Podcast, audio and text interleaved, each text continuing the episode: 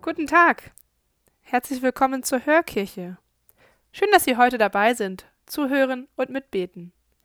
Mein Name ist Katharina de Sousa. Ich bin Pastoralassistentin hier in der Pfarrei Seliger Eduard Müller in Neumünster. Und wir beginnen diese Hörkirche im Namen des Vaters und des Sohnes und des Heiligen Geistes. Amen. Das heutige Evangelium erzählt das Beispiel vom reichen Mann und vom armen Lazarus. Aus dem heiligen Evangelium nach Lukas. Es war einmal ein reicher Mann, der sich in Purpur und feines Leinen kleidete und Tag für Tag glanzvolle Feste feierte. Vor der Tür des Reichen aber lag ein armer Mann namens Lazarus, dessen Leib voller Geschwüre war. Er hätte gerne seinen Hunger mit dem gestillt, was vom Tisch des Reichen herunterfiel. Stattdessen kamen die Hunde und leckten an seinen Geschwüren.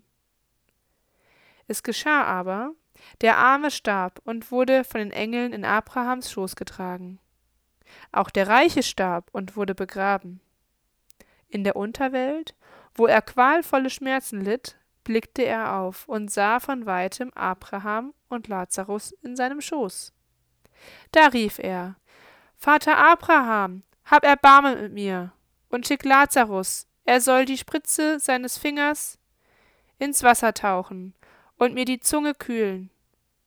Denn ich leide große Qual in diesem Feuer. Abraham erwiderte Mein Kind, erinnere dich daran, dass du schon zu Lebzeiten deine Wohltaten erhalten hast. Lazarus dagegen nur Schlechtes. Jetzt wird er hier getröstet, du aber leidest große Qual. Außerdem ist zwischen uns und euch ein tiefer, unüberwindlicher Abgrund, so dass niemand von hier zu euch oder von dort zu uns kommen kann, selbst wenn er wollte.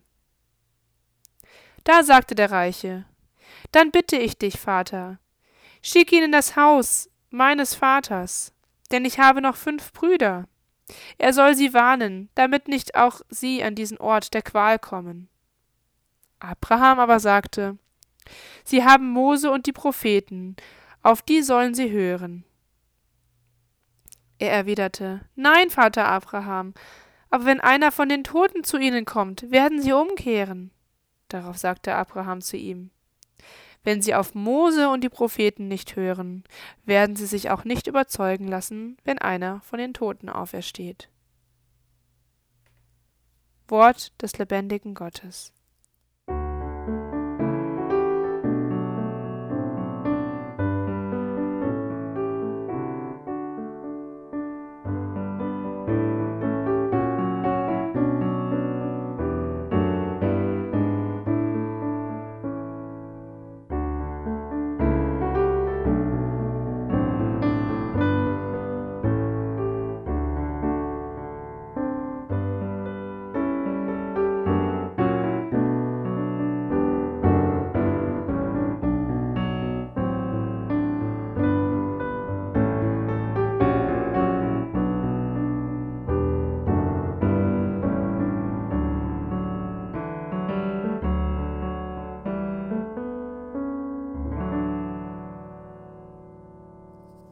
Was für eine seltsame Bibelstelle im heutigen Evangelium.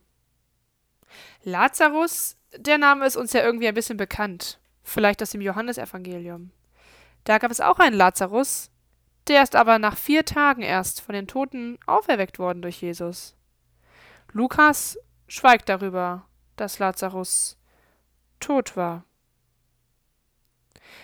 Vielleicht muss man die beiden Geschichten auch ein bisschen zusammendenken dann versteht man vielleicht auch, wie Lazarus diese Einsicht in die Unterwelt haben konnte und heute uns davon mitteilen konnte, beziehungsweise Jesus, der diese Erlebnisse dann weitererzählt.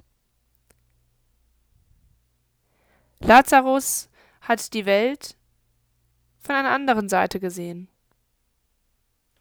Vielleicht ein bisschen wie die Raumfahrer heutzutage, die auf den Mond fliegen oder auf andere Planeten um sie zu erkunden, die dann von oben herab auf unsere Weltkugel, auf die Erde schauen.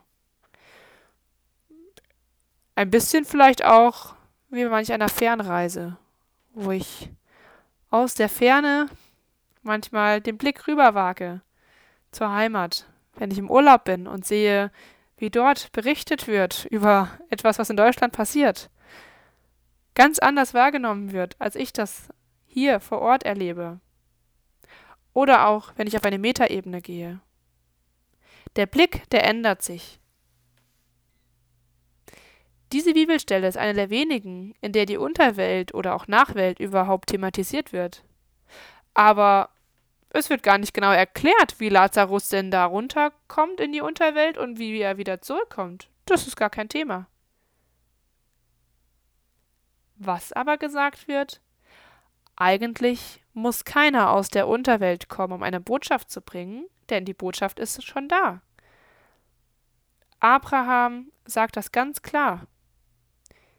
Eigentlich haben die alttestamentlichen Propheten alles schon gesagt, was die Menschen wissen müssen.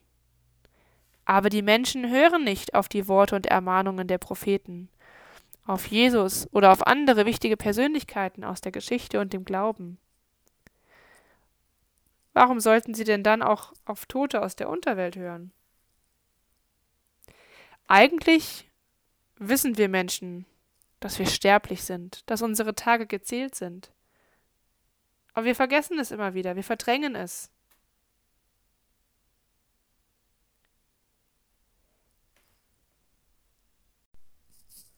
Wir wissen auch um die klassische Vorstellung von Himmel und Hölle. Aber ist das denn heute überhaupt noch zeitgemäß?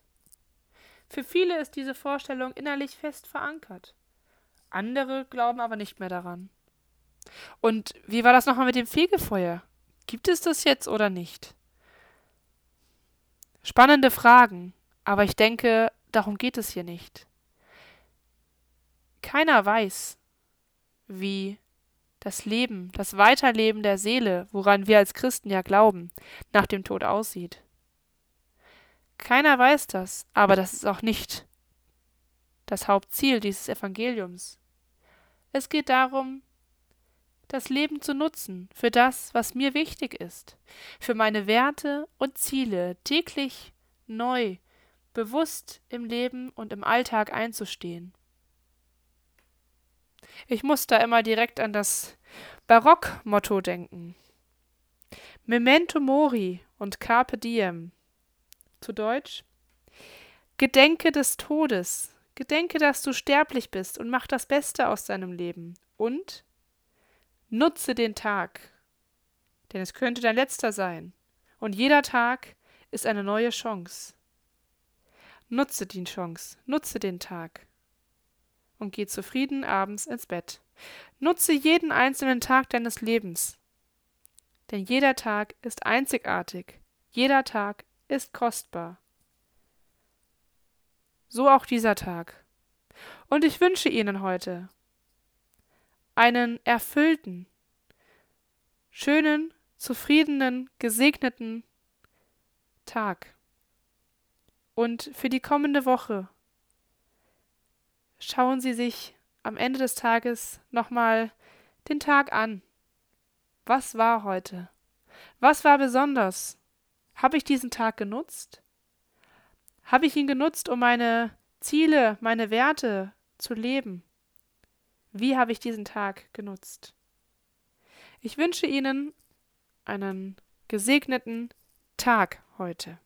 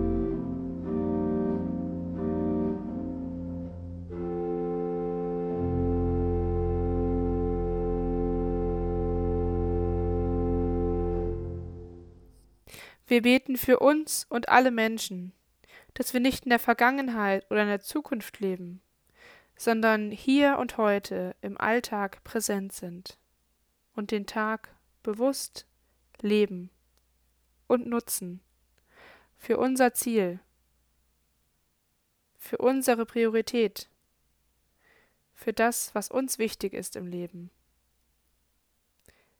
Wir bitten dich, erhöre uns. Wir beten für alle Menschen, die nicht genug zu essen oder zu trinken haben, die arm sind, die sich keine Wohnung leisten können, die Sorge haben aufgrund der hohen Energiepreise im kommenden Winter. Sei bei ihnen in dieser schweren Zeit. Wir bitten dich, erhöre uns. Wir beten für alle, die nach Orientierung suchen, die nach einem Zuhause, nach einer Heimat suchen, nach Freunden, nach Anerkennung und Wertschätzung.